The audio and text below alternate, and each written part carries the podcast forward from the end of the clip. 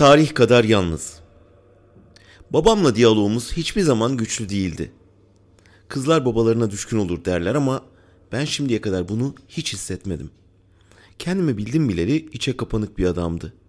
Sadece bana karşı değil, herkese karşı öyleydi. Annemle kavga ettiklerine hiç tanıklık etmedim ancak birbirlerine derin bir tutkuyla bağlandıklarına da inanmadım asla. Sanırım annem de onun bu halini kabullenmiş, bu şekilde sakin bir hayata razı olmuştu. Neşeli oldukları, keyifle sohbet ettikleri zamanları hayal meyal hatırlıyorum. Isparta'da büyük bir gül bahçemiz vardı. Gül ticareti yapardı babam. Annemle birlikte bütün zamanlarını güllerin toplanması, tüccarlara satılması işiyle geçirirlerdi.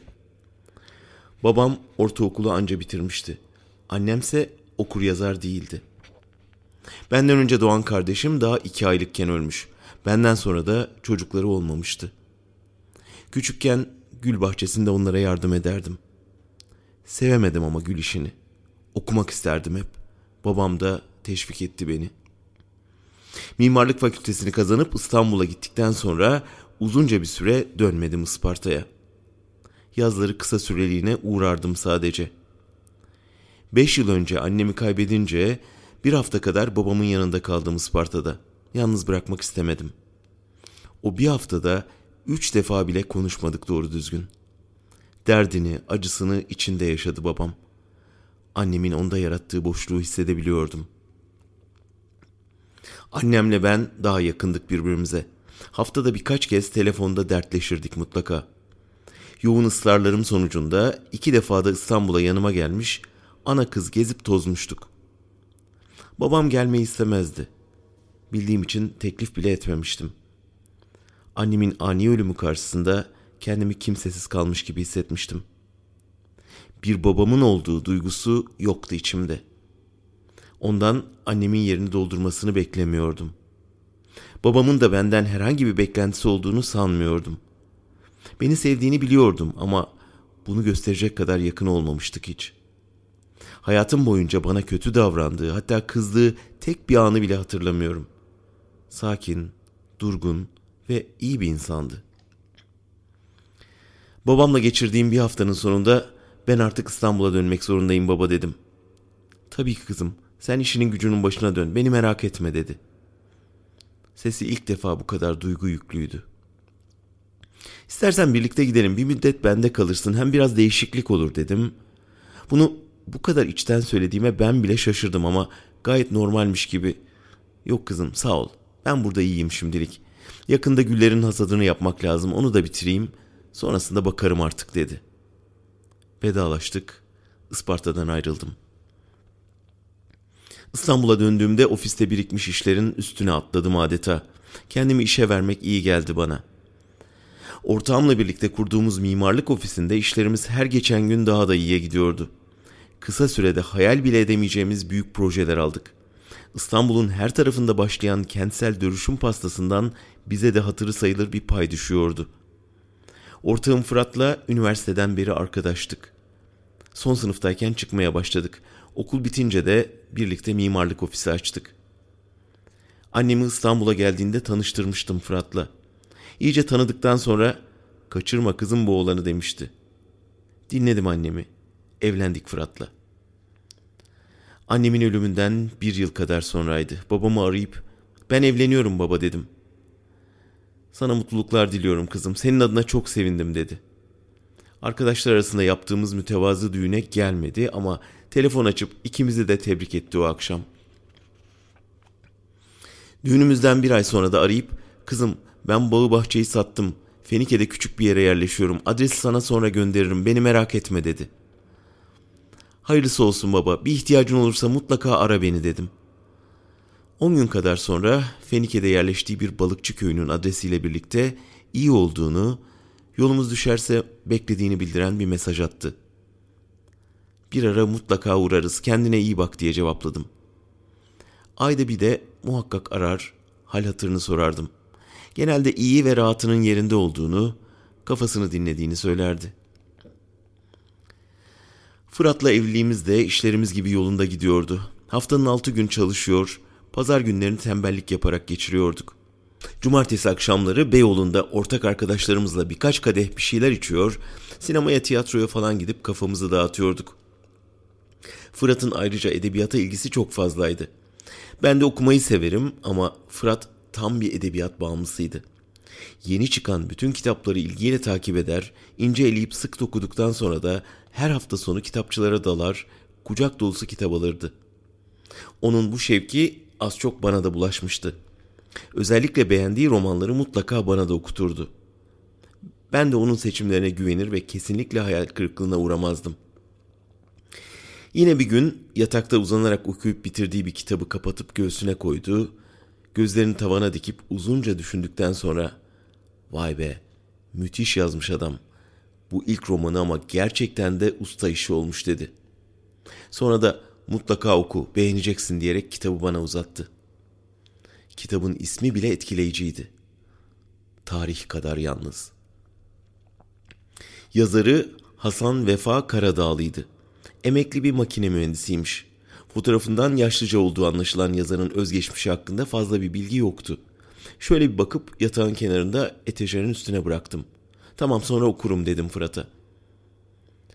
Kentsel dönüşüm kapsamına alınan yerlerde olanca hızıyla yıkım devam ederken bir yandan da yıkılan yerlerden devasa rezidanslar yükselmeye başlamıştı. Özellikle Kadıköy Fikirtepe'de aldığımız projelerden kazandığımız paralar yaşam standartımızı tümden değiştirecek kadar fazlaydı.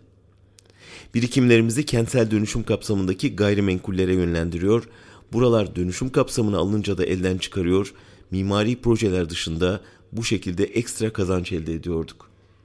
Ancak bu iş temposu ve sürekli kazanma hırsı bizi makineleştiriyor, parayı kazanmaktan harcamaya fırsat bulamıyorduk. Kentsel dönüşüme karşı kampanya yürüten sivil toplum örgütlerini saymazsak hayatımızda can sıkıcı hiçbir şey yoktu neredeyse. Mutlu muydum, değil miydim? Bunu düşünecek zamanım bile olmuyordu. Nihayetinde çalışıyor, kazanıyor ve iyi yaşıyorduk. Fırat'la pek sık bir arada olamasak da ciddi bir sorun yaşamıyorduk. Bu yoğunluk ve koşturma içinde akşamları uyumadan önce birkaç sayfa kitap okuma fırsatı bulabiliyordum ancak. Fırat'ın bana verişinden bir hafta sonra alabildim eline tarih kadar yalnızı. Çok yorgun olmama rağmen kitap ilk sayfadan başlayarak esir aldı beni resmen. Gözlerim kendiliğinden kapandığında kitabı yarılamıştım neredeyse. Ertesi gün ofisten erken çıktım. Aklım kitapta kalmıştı. Eve gelir gelmez tekrar okumaya başladım.'' Fırat arayıp şantiyeden sonra ofise uğraması gerektiğini ve geç saate kadar çalışacağını söyledi. Ben de fırsattan istifade gömüldüm kitaba. Fırat beni uyandırmamak için anahtarıyla sessizce kapıyı açıp içeri girerken son sayfayı okuyordum. Salona gelip sen daha uyumadın mı dediğinde konsantrasyonumu bozmamak için gözümü kitaptan ayırmadan fısıltıyla hayır diyebildim. Öylece ayakta dikilip bir iki dakika beni izledi. Nihayet Son cümleyi de okuduktan sonra Fırat'a dönüp gerçekten de vay be dediğin kadar varmış çok sarsıcı dedim. Yanıma sokularak evet beni de çok etkiledi doğrusu dedi. İnsanın kalabalıklar içindeki yalnızlığı bundan iyi anlatılamaz herhalde. Bazen düşünüyorum da Nermin bu kadar çalışıp kazanıyoruz da para dışında tam olarak ne kazanmış oluyoruz acaba? Bu kadar paranın bende yarattığı yalnızlık duygusu beni ürkütüyor zaman zaman.'' Düşünsene sosyal ve sınıfsal açıdan yükselmek, atmosferden uzaya doğru ilerlemek gibi adeta. Yukarıya doğru gittikçe orada bulunan canlı sayısı azalıyor. Giderek insanlardan, halktan uzaklaşıp uzay boşluğunda kendi yalnızlığınla seyahat ediyorsun. İşin hazin tarafı da bunu yapabilmek için kendini parçalarcasına gece gündüz çalışıyorsun. Yaşamın tam içinden yükselip yaşamın olmadığı yere doğru ilerleyen gönüllü zavallılarmışız gibi hissediyorum bazen. Bunları söylerken kendi kendine konuşuyormuş gibiydi. Evet doğru söylüyorsun aslında. Meselenin bu yönünü düşünmenin zamanı geldi de geçiyor bile. Bu romanda denk geldi doğrusu. Bazı şeyleri yerli yerine oturtmak için daha dikkatli ve duyarlı davranmamız gerekecek galiba dedim. Fırat bana dönüp gözlerimin içine baktı Bak ne diyeceğim Nermin. Gel yarın sabah uzun bir tatile çıkalım. Sakin kafayla bu meseleleri hem düşünelim hem konuşalım. Hem de biraz dinleniriz ha ne dersin? deyiverdi heyecanla. Dur hemen heyecanlanma dedim şevkini kırmamaya çalışarak. Yarın sabah çıkmamız mümkün değil. Onca işi gücü orta yerde bırakırsak kıyamet kopar diyerek olmaz demeye getirdim. Sabah erkenden valizlerimizi arabanın bagajına yerleştirirken hala kendimize inanamıyorduk. Bütün Ege'yi sahilden dolaşarak en son Finike'ye, babama uğradıktan sonra dönme planını bile yola çıkar çıkmaz yaptık. Sonra da babamı arayıp yolda olduğumuzu, 10 gün sonra kendisine uğrayacağımızı söyledim. Dikkatli gelin kızım, yolunuz açık olsun dedi. Ege'yi sahil boyunca tadını çıkara çıkara dolaşırken Fırat'la geçmişimizi de konuştuk, geleceğimizi de. Ülkenin ve dünyanın içinde bulunduğu vahim durumu da insanlığın geldiği noktada medeniyet adı altında yaşanan vahşeti, dramları da konuştuk. Kültürel yozlaşmayı, ekolojik felaketleri, ilişkileri teslim alan bireyselciliği, aşkların, sevdaların uğradığı mutasyonu da tartıştık. Finike'ye vardığımızda rehabilitasyondan yeni çıkmış gibiydik. Babamın tarifi üzerine kaldığı yeri bulmamız zor olmadı. Yolun hemen kenarındaki ağaçlığın içinde 5-6 tane iş yeriyle biraz daha yukarılarda tepeye doğru ormanlık alanın içine dağılmış 20 kadar köy evinden ibaret bir yerdi. Arabayla kır kahvesinin önüne yanaştığımızda babam ve köyden oldukları anlaşılan 3 yaşlı amca dışarıdaki bir tahta masada oturuyorlardı. Babam bizi görünce gülerek ayağa kalktı ve arabaya doğru yaklaştı. Beni ve Fırat'ı sarılarak karşıladı. Bir adım geriye çekilip Fırat'ı şöyle boylu boyunca süzdü. İki yıllık evliydik ama ilk defa karşılaşıyorlardı. Babamın samimi ve güler yüzlü karşılaması Fırat'ın da tedirginliğini üzerinden atmasına sebep oldu. Kahvedeki arkadaşlarıyla ayaküstü tanışıp tokalaştık. Sonra babam bizi evine buyur etti. Kahvenin sahibinin çay ikram etme ısrarını benim evde demlediğim çay seninkinden güzel be diyerek espriyle savuşturmuştu. Gelin bakalım çocuklar deyip önümüze düştü. Bahçesinin üstü asmalar ve rengarenk çiçeklerle örtülü bir balık lokantasını, sıkma gözleme yapan ve yine enfes bahçeli çardakların altındaki masalarıyla bir kır lokantasını ve hediyelik eşyalarla yöresel ürünler satan bir tezgahı geçtikten sonra babamın bahçesi güllerle dolu evine geldik.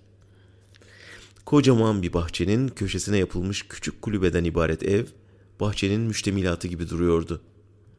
Bahçede asmaların kapladığı çardağın altında tahtadan yapılmış karşılıklı iki sedir, sedirlerin üstünde kilim desenli minderler, ortada da yine tahtadan büyükçe bir masa vardı. Bahçenin her tarafı renk renk güller ve meyve ağaçlarıyla doluydu. Yıllarca gül yetiştirmekten edindiği bütün maharetini bu bahçede ustaca sergilemişti babam.'' Sedir'de oturduğunuzda meyve ağaçlarının arasından yolun hemen altındaki sonsuz denizi görebiliyordunuz. Bizi oturtur oturtmaz çay demleyip hemen geliyorum diyerek kulübeye gitti. Fırat'la birbirimize bakıp bu muhteşem manzaranın ve insana huzur veren atmosferin tadını çıkarmaya başladık. Arada bir ön taraftaki asfalttan hızla geçen arabaların sesini saymazsak, kıyıya vuran dalgaların ve serin esen rüzgarın hafif ıslığına karışan cırcır böceklerinin sesinden başka bir şey duyulmuyordu. Babamın hayatının geri kalanını yaşamak için iyi bir yer seçmiş olduğunu düşündüm. Biraz da imrendim doğrusu. Yol yorgunluğunun da etkisiyle sedirde kıvrılıp uyumamak için zor tutuyorduk kendimizi. Babam bir elinde çaydanlık, diğer elinde tepsi ve bardaklarla geldi az sonra. Çayının tadı dediği kadar vardı gerçekten.'' 3-4 saat kadar işlerimizden, yaptıklarımızdan, babamın köydeki yeni yaşamından konuştuk. Gördüğüm kadarıyla annemin ölümünden sonra buradaki sakin hayat babama iyi gelmişti. Eskiye göre biraz daha konuşkandı ama içini okumak yine mümkün değildi. Eğer bir içi varsa tabii.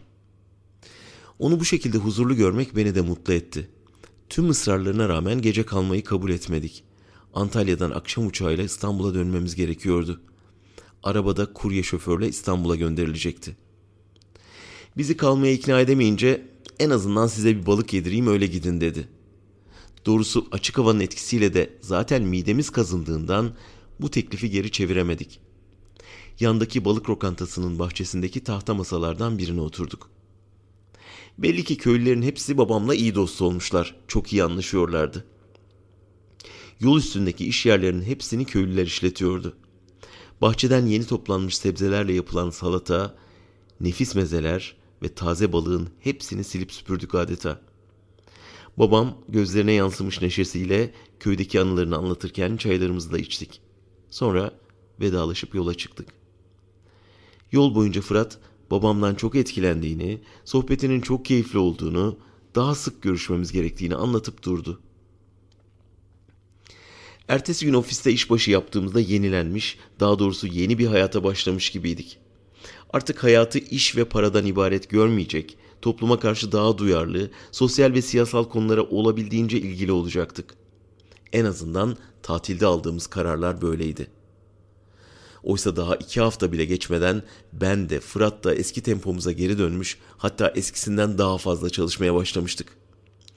Birbirimize itiraf etmesek de tatil boyunca konuştuklarımızı iş hayatındaki başarı için yapılmış bir tür günah çıkarma olarak görüyorduk. Arada bir böyle hayaller kurmanın kimseye bir zararı yoktu sonuçta. İki yılımız daha bu şekilde geçti. İşlerimizin durmadan büyüyor olması nedeniyle çok daha büyük bir mimarlık ofisi kurduk. İşe aldığımız 12 mimar ve mühendis şirketin rutin işleriyle uğraşırken benle Fırat daha büyük projelerin peşinden koşuyorduk. Bir gün çalışmasak her an yoksullaşabilirmişiz, iflas edip batabilirmişiz gibi derin bir kaygıyla işe asılıyorduk. Bazen günlerce birbirimizi görmüyor, akşamları baygın gibi uyuyup sabahları erkenden ofise, şantiyeye koşuyorduk. Oysa on ömrümüz daha olsa biriken servetimizi bitirmemize yetmezdi. Kaldı ki ne benim ne de Fırat'ın yakın akrabaları bile yoktu. Daha doğrusu biz onlara yakın olacak kadar akrabaları değildik. Bunca işin içinde çocuk yapmayı ve büyütmeyi aklımızdan bile geçirmemiştik. Mutsuz değildik, bunu da mutlu olmak zannediyorduk. Yine bir cumartesi akşamı Beyoğlu'nda dolaşırken bir kitap evinin vitrininde Hasan Vefa Karadağlı'nın yeni kitabının afişini gördük. İkinci kitabının ismi Sende Kalandır Aşk'tı. Hemen içeri girip birer tane aldık. Umarım ilk kitabı kadar iyidir dedi Fırat. İlk kitabı tarih kadar yalnız Türkiye'de en çok satan kitaplar arasına girmiş, hak ettiği ilgiyi görmüş, çevrildiği birçok dilde de aynı başarıyı yakalamış, çok sayıda ödül almıştı. Ertesi günü evde kitabı okuyarak geçirdik. Öylesine kaptırmıştık ki kendimizi, akşama kadar yemek yemeyi bile unuttuk. Fırat hatırlatınca evde hızla bir şeyler hazırlayıp atıştırdıktan sonra tekrar kitaba döndük. Öylesine çarpıcı ve sarsıcı bir şekilde akıyordu ki sayfalar, gece yarısına kadar ara vermeksizin okuyup bitirdik. Fırat elinde kitapla çalışma odasından salona geldiğinde ben dalgın ve şiş gözlerle tavana bakıyordum. İlk kitap çok iyiydi ama gerçekten de bizde bazı sorgulamaları tetiklemişti. Her ne kadar aldığımız kararları hayata geçiremesek de bu varlık içindeki hiçliğimizi tokat gibi yüzümüze vurmuştu. Ama bu ikinci kitap neredeyse bizi anlatıyordu. Hep başkalarının koyduğu kurallara göre yaşadığımızı, piyasa titizliğiyle kusursuz bir şekilde kurgulanmış hayatlarımızın sönmüş ışığını, kaybedilmiş aşkını anlatıyordu. Sabaha neredeyse gün doğana kadar Fırat'la bunun üzerine konuştuk. Hayatımızı, ilişkimizi, aşkımızdan geriye kalmış hayaleti, girdiğimiz açmazın boğuculuğunu, dönüşün mümkün olup olmadığını, bankadaki servetimizin yitirdiğimiz aşktan kalan devasa boşluğu doldurup dolduramayacağını, daha birçok şeyi konuştuk. Çok uzun zamandır birbirimizi sadece iyi bir iş ortağı gibi görmeye başladığımızı itiraf etmekte zor olmadı. En son Fırat gülerek galiba bizim yine tatil zamanımız gelmiş dedi.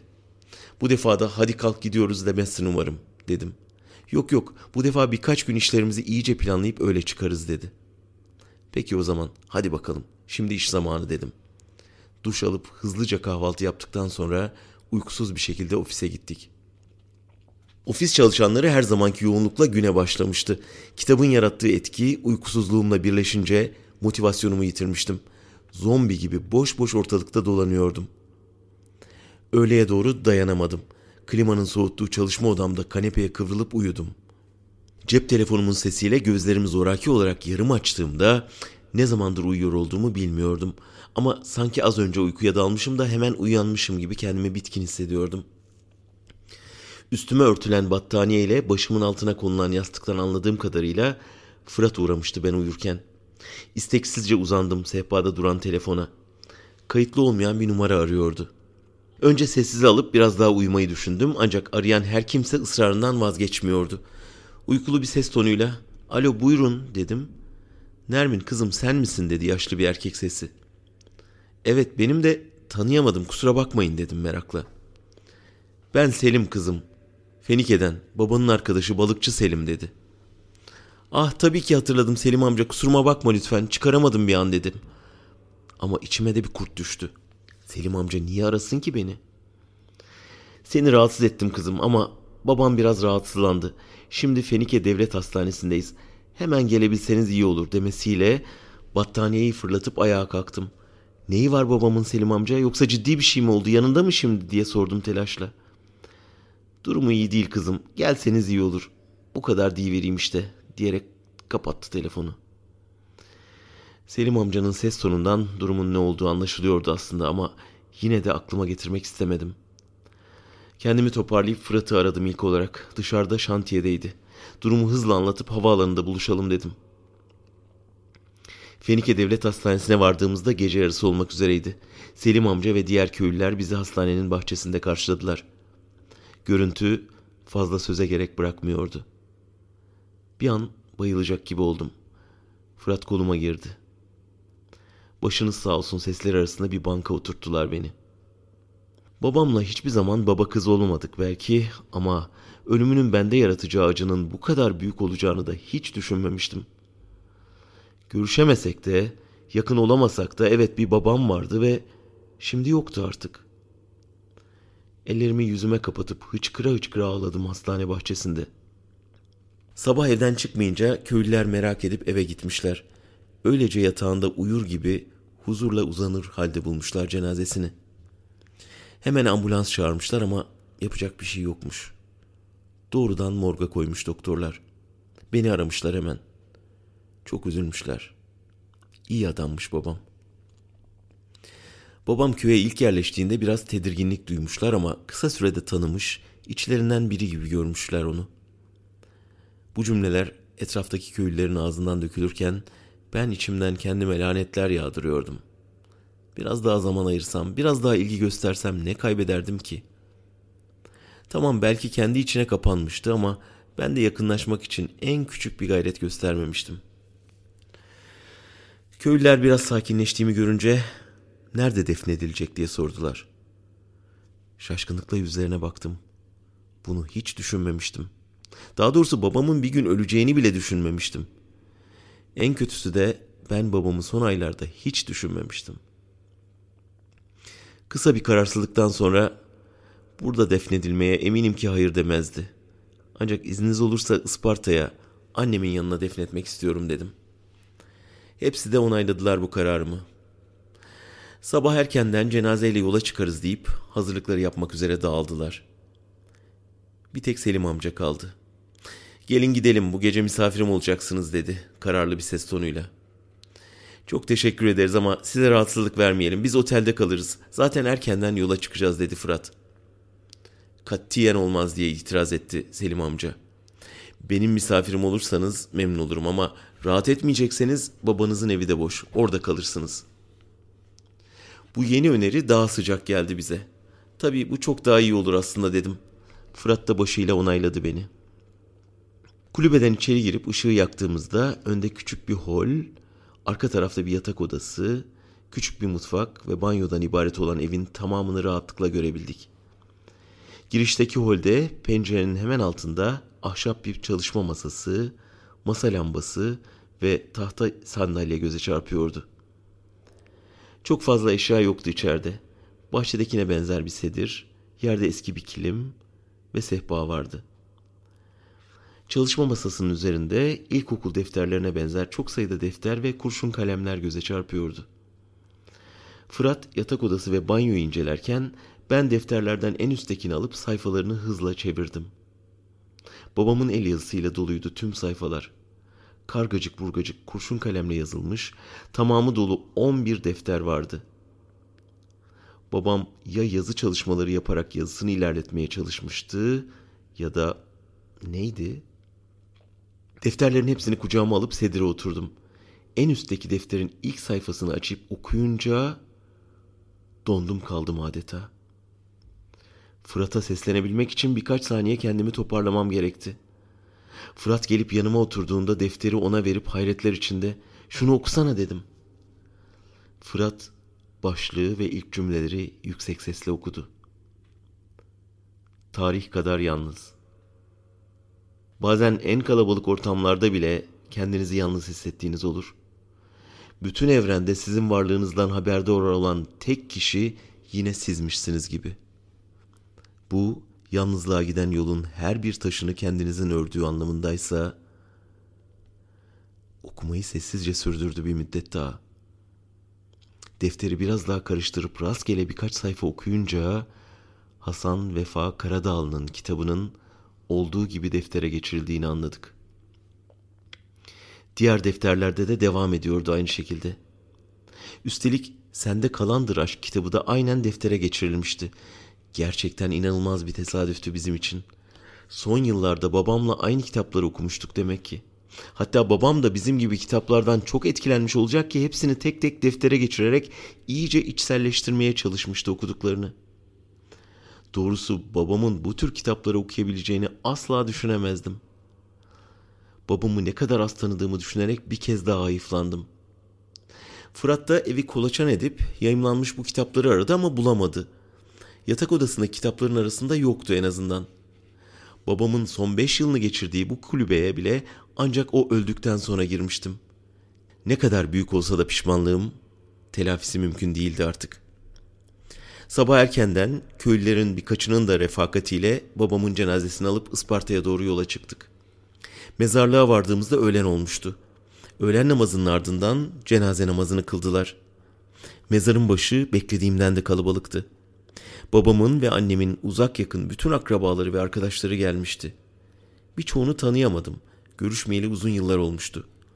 Ama hepsi de gerçek bir samimiyet ve üzüntüyle yanıma gelip başsağlığı dilediler. İnanılmaz bir mahcubiyet hissettim hepsine karşı. Defin işlemleri bittikten sonra herkes yavaş yavaş ayrılırken ben biraz daha kalmak istediğimi söyledim. Fırat koluma girerek annemin ve babamın mezarlarının başında eşlik etti bana. Artık herkes gitmiş, sadece yaşlı bir amca kalmıştı mezarın başında. Adama dönüp iyice baktığımda yüzü tanıdık geldi bana ama çıkaramadım.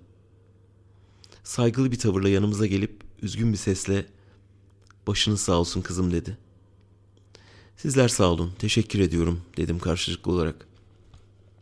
Bir yerden tanıdığıma emindim ancak şimdi sorsam ayıp olurdu. Kendisi de bu tereddütümü fark etmiş olacak ki sen beni tanımazsın kızım. Babanın çocukluk arkadaşıyım. İlkokula, ortaokula beraber gittik. Sonra o okulu bıraktı. Ben devam ettim. İzmir'de üniversiteyi de okudum. Yıllarca şehir şehir dolaştım meslek icabı. Ancak babanla irtibatımız hiç kesilmedi. Birkaç yıl önce emekli olup Isparta'ya geri döndüm. Arada bir Fenike'ye, babanı görmeye giderdim. Birkaç gün yanında kalırdım. Birlikte balığa çıkar, sabahlara kadar keyifli sohbetler yapardık. Çok yakın dostluk biz kızım, dedi iç çekerek. Geç de olsa babamın bir dostunu tanımaktan mutlu oldum dedim içten bir şekilde. Cebinden bir kartvizit çıkarttı, bana uzattı. İstanbul'da bir vakfımız var. Fırsat bulup da gelirseniz babanla ilgili konuşacak çok şeyimiz var aslında dedi gülerek. Kartı alıp Fırat'la aynı anda okuduk. Ve ikimiz de aman Allah'ım gerçekten bu o dedik. Karşımızdaki yaşlı amca fotoğraflarından tanıdığımız yazar Hasan Vefa Karadağlı'ydı. Tabii ya kitaplarınızdaki fotoğraflarınızdan tanıyoruz sizi dedik. Sizi tanımak büyük şeref. Doğrusu babamın çocukluk arkadaşı olduğunuzu öğrenmek büyük bir sürpriz oldu bizim için. Kitaplarınızı severek ve ilgiyle okuduk. Çok etkilendiğimizi söylememiz gerek. Bu arada babamın sizin kitaplarınızı defterlere geçirmesinin sırrı da anlaşılmış oldu dedim.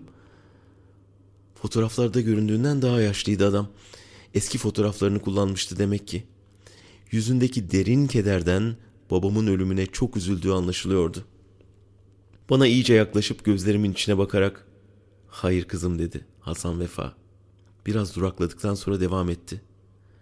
Baban kitaplarımı deftere yazmadı. Ben babanın deftere yazdıklarını kitaba aktardım. Önce şaka yapıyor sandık ama hiç de öyle görünmüyordu.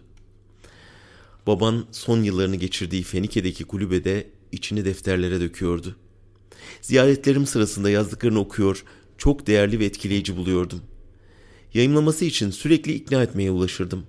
Sonunda bir şartla kabul etti. Benim ismimle yayınlanmasın. Bu saatten sonra yazar olup buradaki huzurumu bozamam. Senin isminle yayınlanacak. Bütün Angarya'yı da sen çekeceksin dedi. Benim de bir şartım var o halde dedim. Kitap çok satarsa gelirlerini genç edebiyatçılar için harcayacağız. Bir kuruşuna bile dokunmayacağız dedim. Anlaştık ve bu şekilde iki yılda iki kitabı da yayınladık. Tahmin ettiğim gibi kitaplar çok beğenildi ve geliriyle İstanbul'a bir vakıf kurduk. Şimdilerde birçok genç edebiyatçıya destek oluyoruz dedi yüzündeki mutluluk ifadesiyle gülümsedi. Fırat'la ikimiz adeta şoka girmiş gibi ağzımız açık bir şekilde dinlemiştik Hasan Vefa'yı. Elini uzatıp vedalaşırken vakfa uğramayı unutmayın. Bu arada baban o kulübedeki defterleri sana bıraktı. Ölmeden önce sana açıklamamı istemedi. Senden başkasına açıklayamayacağıma dair de söz aldı. Çok kıymetlidir o defterler kızım. Aslında sana ve tüm insanlara vasiyetnamesidir dedi. Sonra ağır adımlarla yürüyüp gitti.